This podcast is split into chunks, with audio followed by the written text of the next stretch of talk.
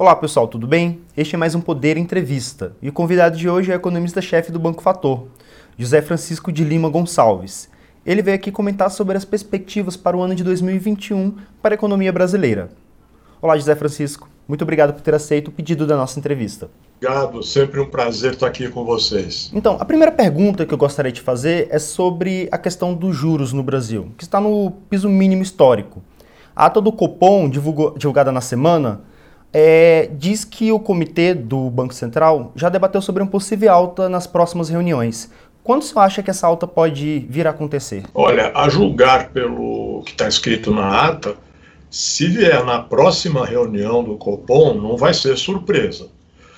Porque o, todo o, o argumento deles reside no fato de que as expectativas de inflação para o final de 2022 e aí é uma questão técnica de que a nossa meta é, é em dezembro, ou seja, cria essa referência ou é dezembro desse ano ou do ano que vem, como para esse ano não vai dar, para o ano que vem você tem esse objetivo do lado deles. Né?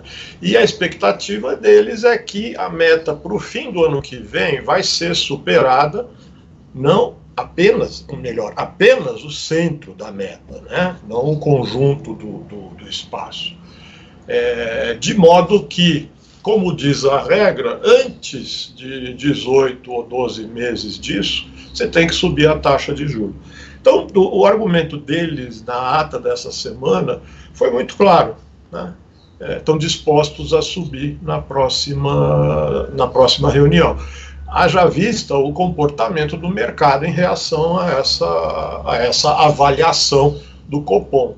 É, a expectativa é que na próxima reunião você tenha talvez até uma alta de 50 pontos na taxa de juros. E para o final do ano, qual a estimativa de, da Selic o senhor espera?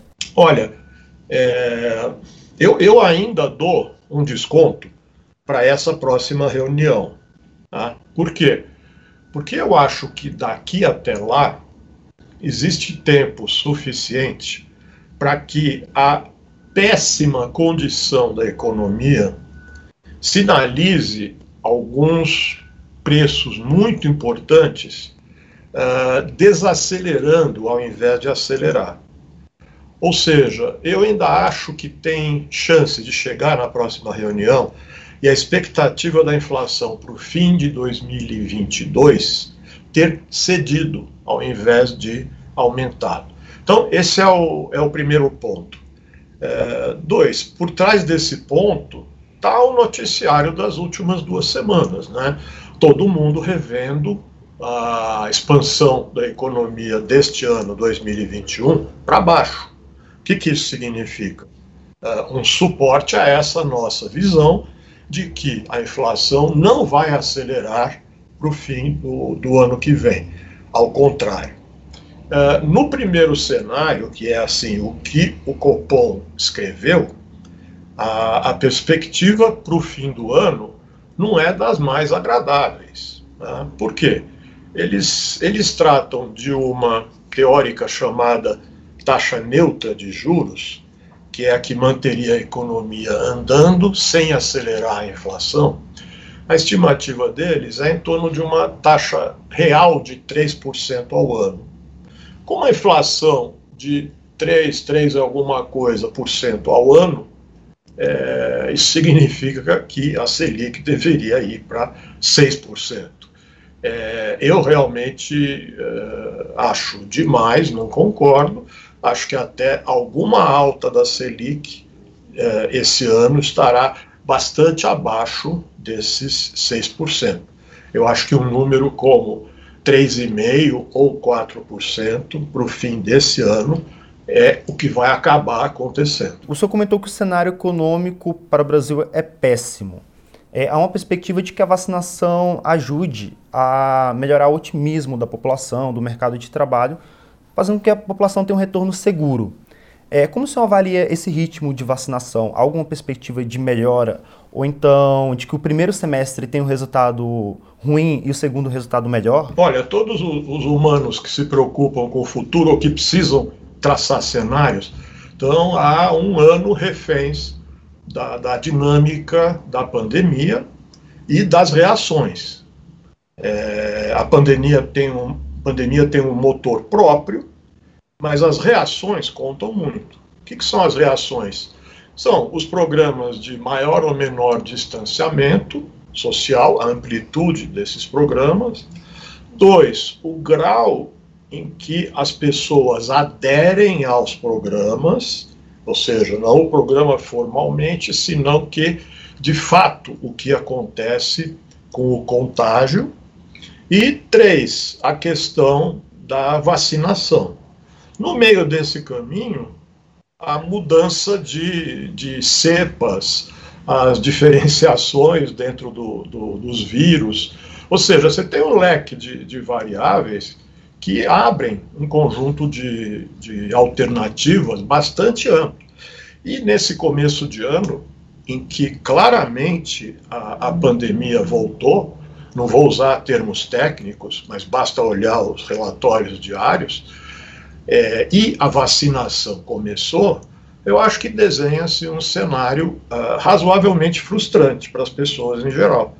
Ou seja, a vacinação é, vamos dizer, não, não vem de ser, uh, vamos dizer, uma maneira elegante assim, é, convincentemente organizada, para dizer o mínimo, né? esses atritos entre governo federal, governadores, ou melhor dizendo, a, a, a, vanguarda de governadores, na medida em que o governo federal se absteve ou até jogou contra o início da, da vacinação, cria um, um ambiente de muita incerteza. Né? Nós estamos, ao invés de ter um cronograma claro, na minha visão, com notícias diárias ou horárias a respeito de 500 mil vacinas aqui, 800 mil doses a colar, tal laboratório diz isso, o outro diz aquilo. Ou seja, você está a cada dia é, a, a, consolidando um nível de incerteza a respeito da vacinação bastante importante. Né? Isso significa o quê? Significa que incerteza gera cautela e gera cautela em todo mundo, né? principalmente em quem depende do rendimento do trabalho. Então a gente viu o ano passado a importância que teve o programa emergencial para segurar minimamente a economia. O ministro da Economia Paulo Guedes, ele comentou ao longo da semana sobre a possibilidade de ter uma prorrogação do auxílio. Só que ele defendeu o corte de gastos e aprovação da PEC emergencial. Ele comentou sobre isso numa live no banco ao lado do presidente Jair Bolsonaro. Essa sinalização do ministro já aponta para um possível aumento de gastos públicos para combater a pandemia em 2021? Não, eu acho que cada vez que se fala em teto, em manutenção do teto como está, é, claro fica que pode até haver alguma expansão do tipo de gasto emergencial do ano passado, mas que isso só acontece se houver corte de outros gastos, de modo que o teto não mude. Ou seja, esse é o espaço que o governo uh, prevê né, e que a maior parte do mercado espera. O que não quer dizer que, na nossa leitura, isso seja o mais provável. Então, o que seria o mais provável? Os presidentes, tanto os candidatos à presidência, tanto da Câmara e do Senado, é, já comentaram sobre a possibilidade de ter um auxílio para ajudar a população, seja o aumentando o Bolsa Família ou retornando o auxílio emergencial. Então, a tendência é ir para o caminho dos gastos, não cortar despesas? É, é, a, nossa, a nossa avaliação é que o que vai acabar acontecendo é algum tipo de solução de compromisso, bem à lá brasileira, e vamos dizer, de acordo com o que a situação prescreve, minimamente. Por que, que a situação prescreve isso? Porque é, nós sabemos que o programa emergencial teve um papel fundamental, não só na, na, na, ao garantir a possibilidade de milhões de brasileiros comerem, não só isso, quer dizer, não é só uma questão de, de, de ética, de moral, é também o seguinte: quando eles comem, eles gastam dinheiro com alguém. Ou seja, Você fazer o programa de transferência de renda de emergência é você sustentar a demanda da economia, ao menos nesse nível básico. Óbvio, num nível mais amplo, mais sofisticado, como o investimento das empresas, por exemplo, é, a cautela predominou. Por quê? Porque você pode adiar certas coisas. Agora, as pessoas não podem adiar a, a, necessidade de alimento.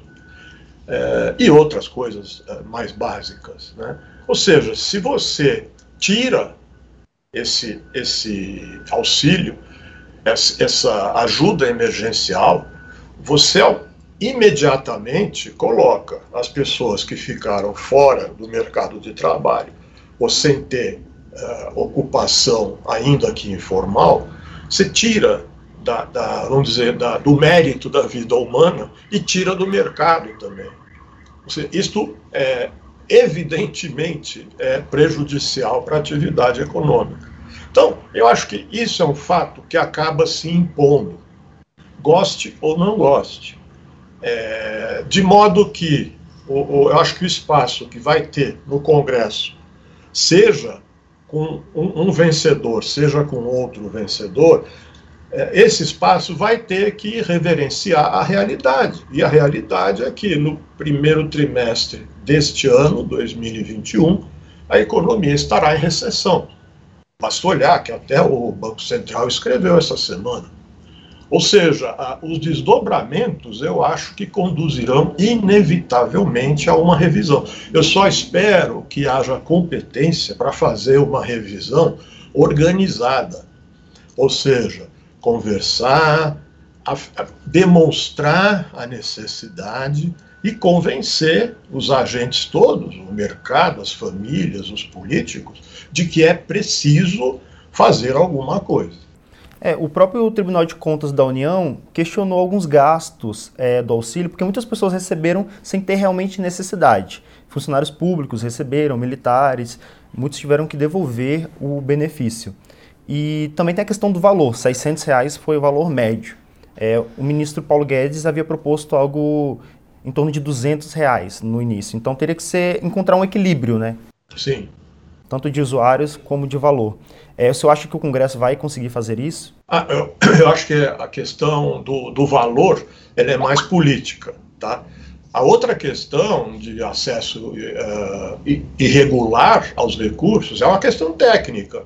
Quer dizer, obviamente, um programa que você nunca fez, e aí existe um, um, um ônus para a sociedade que decorre da incompetência do governo, que é o fato de não existir um banco de cidadãos. Quer dizer, ninguém sabe quantos brasileiros existem ali.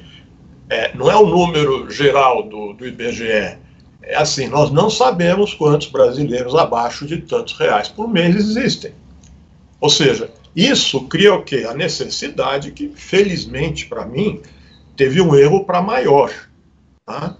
É, tá errado? Tá errado, vamos corrigir. Agora, isso não quer dizer que você tem que cortar e errar para menor, ou seja, deixar de fora do auxílio quem precisa. Eu prefiro cometer o primeiro erro a cometer o segundo.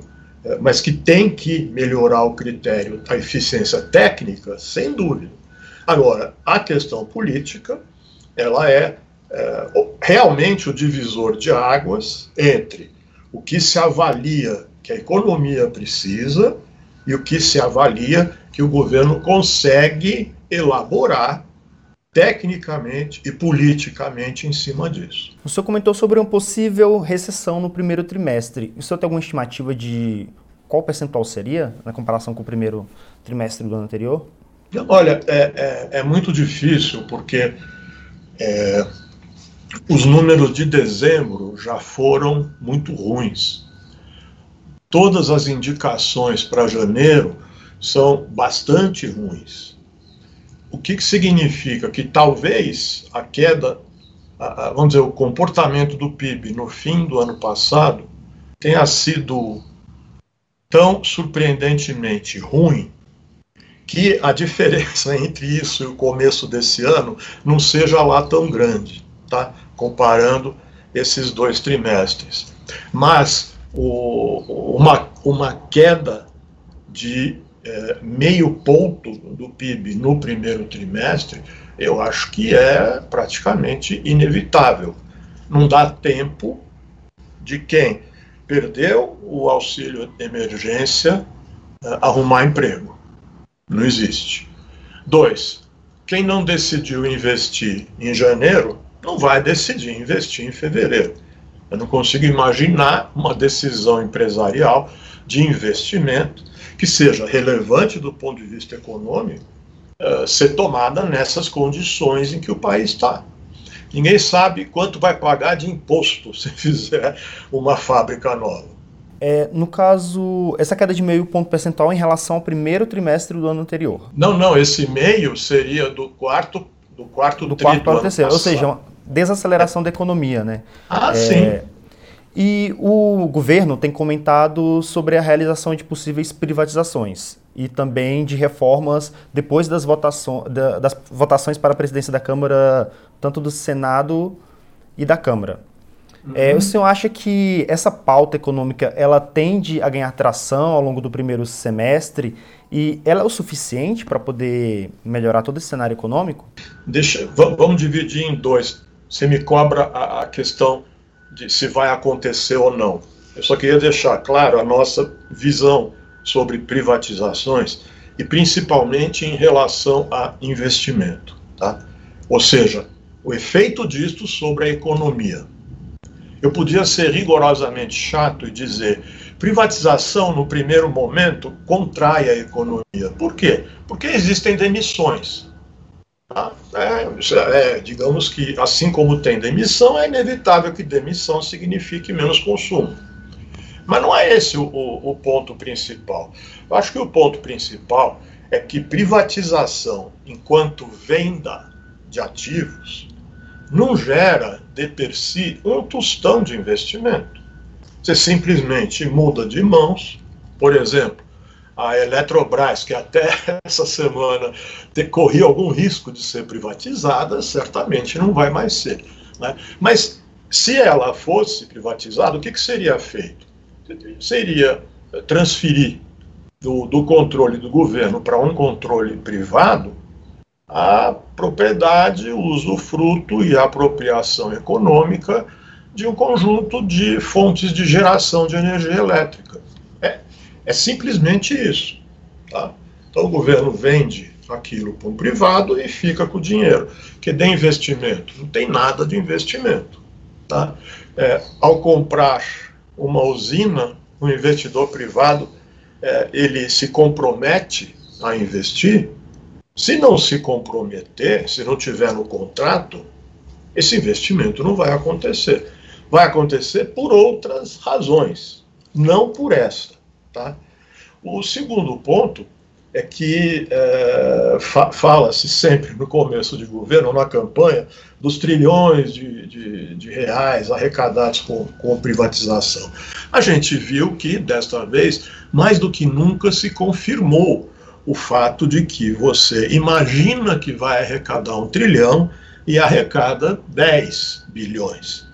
É, por quê? porque é muito difícil fazer isso no Brasil.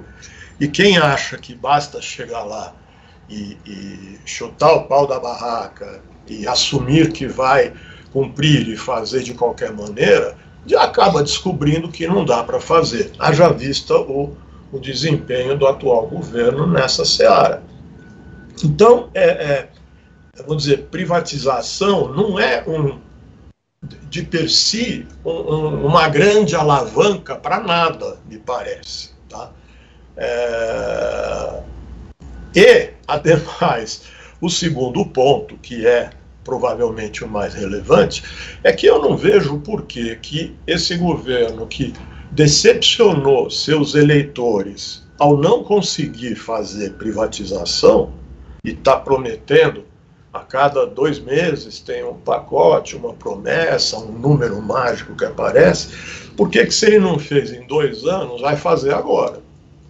No momento em que a, a popularidade do presidente cai, a, a, a, a dependência do presidente em relação ao Congresso aumenta E você tende a ter, mais uma vez, na mesa da Câmara e na mesa do Senado, a definição do que, é, do que vai acontecer. Eu acho muito pouco provável que qualquer dessas reformas seja uh, avançada, com esse avanço, de maneira minimamente relevante. Só para finalizar, isso não quer dizer que eu seja contra reformas. Eu estou falando que há reformas que são muito importantes. A reforma tributária é muito importante, uma reforma administrativa é muito importante. Tudo que reduz custo e que reduz desperdício é muito importante. O que não dá é para a gente ficar se enganando que a reforma tributária, que aliás não se sabe qual é ainda, que a reforma tributária vai resolver o problema do crescimento. Não vai resolver o problema do crescimento. Crescimento depende de investimento, que depende muito mais do que reforma tributária. Tá? Todas as outras reformas, elas são necessárias, mas absolutamente incapazes de fazer a economia crescer. A reforma administrativa, eu acho que é um, um grande exemplo. Você pode até acabar reduzindo custos, reduzindo despesas, mas isso vai estimular investimento até que ponto? Reforma administrativa, você tem que olhar do lado da competência da máquina, tá? E não se travar pelo gasto. Você tem que apostar e desenvolver a competência. Eu aposto numa reforma administrativa que faça isso. O que poderia ser feito para poder atrair esses investimentos necessários para o país? A primeira coisa, sem o que nada funciona, é assim, é você precisa colocar a economia em condições de crescer. Se a economia não tiver em condições de crescer, é, dificilmente alguém vem para fazer a economia crescer. A, a, economia capitalista tem essa peculiaridade, né? A empresa privada incorre em risco, mas não incorre num risco que é assumir o risco do conjunto da economia. Isso não acontece. Ou seja, ou aquela economia tem uma perspectiva de, de crescimento, ou o investidor fica tolhido no seu impulso de fazer um investimento. Aí é que a, a, as opiniões divergem. Tem gente que fala, tá vendo? Se é assim, precisa da reforma do Estado, precisa da reforma tributária. Fala, sim, é necessário isso, mas isso não quer dizer que o investidor privado vai fazer o investimento, só porque o custo caiu. Ele precisa enxergar a demanda comprando o que ele produz. Se só o custo cair, custo cair é muito bom, etc., mais produtividade, maravilhoso. Mas se não, não houver uma perspectiva de vender, faturar e recuperar, o cara não vai investir. Como é que faz esse passo de mágica entre uma economia em recessão e uma economia em crescimento? Não é o setor privado que vai se sacrificar para correr esse risco. Né? A gente sabe que numa situação dessa, a seja corrente, seja investimento, tem que se em outra coisa. E essa outra coisa, que não é o justo lucro privado, é o gasto público, com assumindo sim riscos que o setor privado não tem como assumir. O senhor vê espaço para esse tipo de gasto público ocorrer nos próximos dois anos do mandato do governo Jair Bolsonaro? Eu vejo espaço para gasto público. É, a gente viu no, no, no ano passado que diziam que não tinha dinheiro. Apareceu dinheiro aí. Apareceu da onde? Ah, de uma decisão de gastar, de falar, eu vou transferir dinheiro para quem vai gastar. É, ou seja, o dinheiro que eu gastar vai ajudar a economia. Tá? É, portanto, isso ajuda o investidor privado a olhar para a economia e falar: ela vai se recuperar melhor do que se não houvesse esse gasto, do que se não houvesse essa transferência para as famílias, transferência de renda para as famílias. A mesma coisa em relação a vários segmentos empresariais. É, ou seja, o, o endividamento em que várias empresas incorreram ao longo desse ano, principalmente no primeiro semestre, para é, encaixar a receita cadente e os custos dados, também é um negócio é, importante para sustentar a, a economia. Então, nessas duas frentes, se o governo não vai, o privado também não vai. Esse que é o ponto. Então, no curto prazo, para sustentar a economia, esse, esse dinheiro vem da onde? Da onde veio? Da onde veio o ano passado? Isso significa o quê? Da expansão da dívida. Tá? Ocorre que, no começo do ano, a estimativa em relação à dívida é que ela fosse bater ultrajantes 101% do PIB. Tá? Ela parou em 90 e pouco. Tá? E olha aqui, o PIB caiu. Tá? Se você consegue estabilizar o PIB, ou fazer o PIB crescer, a relação dívida-PIB melhora. Isso não quer dizer que você vai ter níveis de países emergentes pouco endividados e, digamos assim, dificilmente comparáveis com o, com o Brasil do ponto de vista do porte da economia, da diferenciação da, da economia. Porque essa é uma, uma comparação muito feita, né? que entre os emergentes, o Brasil, não sei o quê. É, então, então, o dinheiro é, da onde vem? É, de onde ele sempre veio.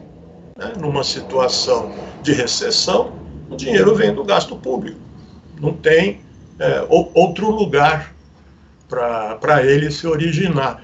Na situação em que o setor privado não quer gastar. Tá? Eu não estou falando em qualquer situação. Tá? Numa situação em que os bancos não querem ou não podem, por medo, criar dinheiro pelo crédito, cabe ao Estado criar dinheiro pelo crédito, que é a credibilidade da sua política. Na sua estimativa, o PIB de 2021 deve crescer quanto em relação a 2020?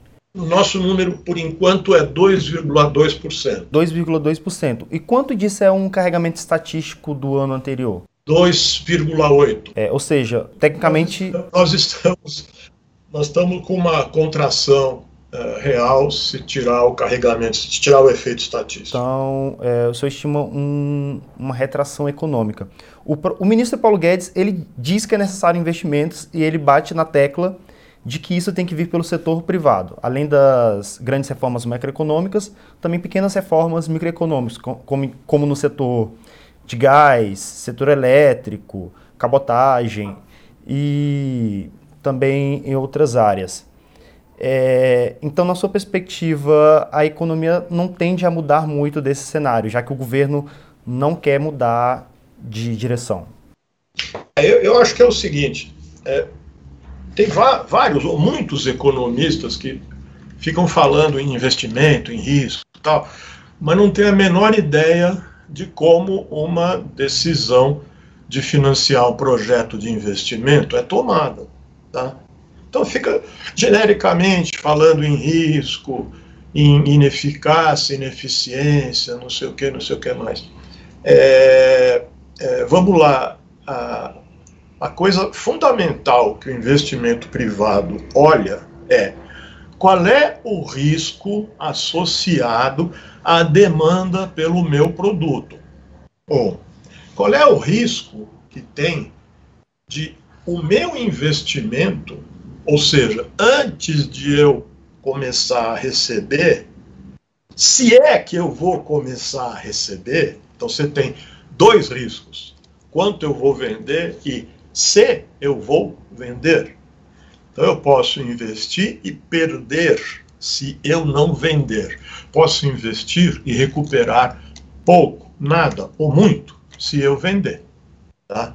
É, é, a articulação dessas duas decisões é intertemporal no seguinte sentido: o que eu acho do meu faturamento no futuro afeta a minha decisão hoje. Do que, que depende o meu faturamento no futuro? De eu investir? Não, depende de um monte de gente investir. Quem é que toma essa decisão individualmente de carregar a economia nas costas? Eu volto a dizer, você não pode esperar que o setor privado corra um risco desse. É correr o risco de perder tudo. Quem pode correr o risco de perder tudo? É o governo que pode correr o risco de perder tudo. É, só que é um risco, não é um, uma catástrofe anunciada. É um risco, que não é um risco de mercado. Não é, por definição, não é um risco de mercado. Então, essa coisa de que o setor privado vai isso, vai aquilo, eu acho que vai, desde que alguém acredite que a economia não vai ter mais um ano de recessão. É uma possibilidade, vamos dizer, vamos dizer assim, é, e que o mercado de trabalho vai reagir assim assado, que todas as dificuldades herdadas da pandemia e os desafios do mercado de trabalho novo que aparece agora serão minimamente enfrentados de modo a você ter uma demanda corrente que sustente a atividade econômica. Eu acho que precisa olhar aí, tá? não precisa olhar em ah, grandes coisas. Comentando um pouco sobre o mercado de trabalho, é, a grande ideia do governo é a desoneração da folha de pagamento para poder diminuir os custos da contratação. Mas em troca disso teria que ser criado uma CPMF, um microimposto digital sobre todas as transações financeiras. É, essa proposta ainda não foi apresentada oficialmente ao Congresso. É esperado que isso seja feito depois das eleições na Câmara e no Senado. É, essa ideia de desonerar a folha para poder criar empregos ela é positiva e aprofundando um pouco mais esse dado, o governo espera que em 2020 termine um ano com um saldo positivo na, na contratação do, de vagas no mercado de trabalho, por meio do CAGED.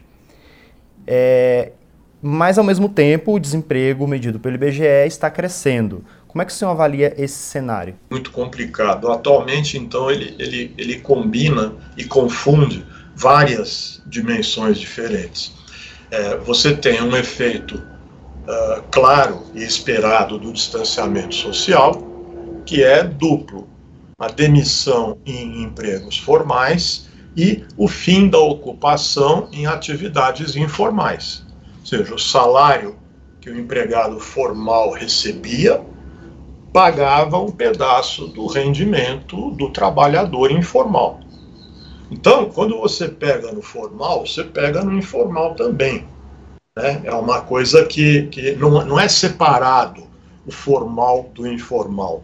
Tá? E de volta, o informal gasta o seu rendimento provavelmente no mercado formal. Compra lá seu alimento, portanto, aquilo vira salário de algum trabalhador formal. Ou seja, essa relação é, é complexa e, e, não dá para você separar uma coisa da outra. Né? Elas andam juntas. Com alguma defasagem, certamente. No caso do emprego formal, a, a tese mais preocupante atualmente é que muito do que o CAGED diz que é, é criação líquida de empregos é, vai passar por um ajuste grande quando as demissões começarem a aumentar. Por que, que as demissões aumentariam? Porque uma das medidas corretíssimas no, no quando começou a, a, o distanciamento e a crise econômica que veio daí é a questão de você permitir que as empresas suspendam condições graves do, do contrato de trabalho é, em troca de algum tipo de benefício, geralmente adiamento de recolha de recolhimento de impostos. Isso tem data para acabar, né? como o gasto emergencial. Quando isso acabar, é difícil imaginar quantas empresas vão manter aquele, aquele funcionário. Né? É, não, não dá para dizer que são todas, não dá, porque aquela decisão foi tomada na condição de, em vários casos, pagar 25% do salário, tá? uh, o que reduz seu custo, permite reduzir a produção, de modo que você entraria agora neste mês no mundo novo. Então, aí você também tem um, um problema que, a nosso ver, é, é, é bastante complicado. É, o mercado de trabalho tem outras dimensões é, de mudança, ou cíclica, ou estrutural mesmo, na, na composição da demanda por trabalho. Quer dizer, quando se desqualifica o trabalho necessário, o que, que você está fazendo é ampliando a oferta né, de modo a uh, ter uma pressão de queda na renda do trabalho. Isso não é bom. Não é bom para ninguém. Não é bom para quem recebe e não é bom para quem vende para aquele que recebe menos. Portanto, não é bom para quem vende para aquele que vende para quem recebe menos. Nada disso é melhor. É, reduzir oneração da folha é uma coisa emergencial, emergencial, é, e que, dependendo de como for feita, é o primeiro passo para demonstrar que o governo acabou. Porque se você não tiver uma contrapartida do setor privado, fica difícil não é, alguém ninguém inventar a tal da CPMF de novo. Que fala, ah, eu faço um favor aqui e crio um problema aqui. Por quê? Porque eu, governo, estou, na minha leitura, tolamente tentando enxugar o gelo, que é aumentar a arrecadação e cortar a despesa numa economia que está em recessão. Eu acho que é, é um, a discussão desse ponto de vista está um disparate completo. Eu acho que não há clareza em relação ao que se pretende. E concluindo, já indo para a reta final da entrevista, é, o senhor acha que o governo, conseguindo eleger no Congresso dois aliados, no Senado e na Câmara, que é a tendência no momento, é, mas ao mesmo tempo dependente dessa relação, essas medidas podem seguir em frente? Alguma coisa pode ser mudada? Ou o senhor não está tão otimista? Não, eu, eu, realmente não sei dizer o que, que é otimista, sabe? Eu vejo essas eleições da seguinte maneira: é, essas eleições agora. É, é, você está tentando desenhar, você eu digo, uh, o ambiente em geral, um, uma dupla que é a favor do governo, outra que é oposição. No caso da Câmara, principalmente, eu não vou falar das lideranças, mas vou falar do apoio.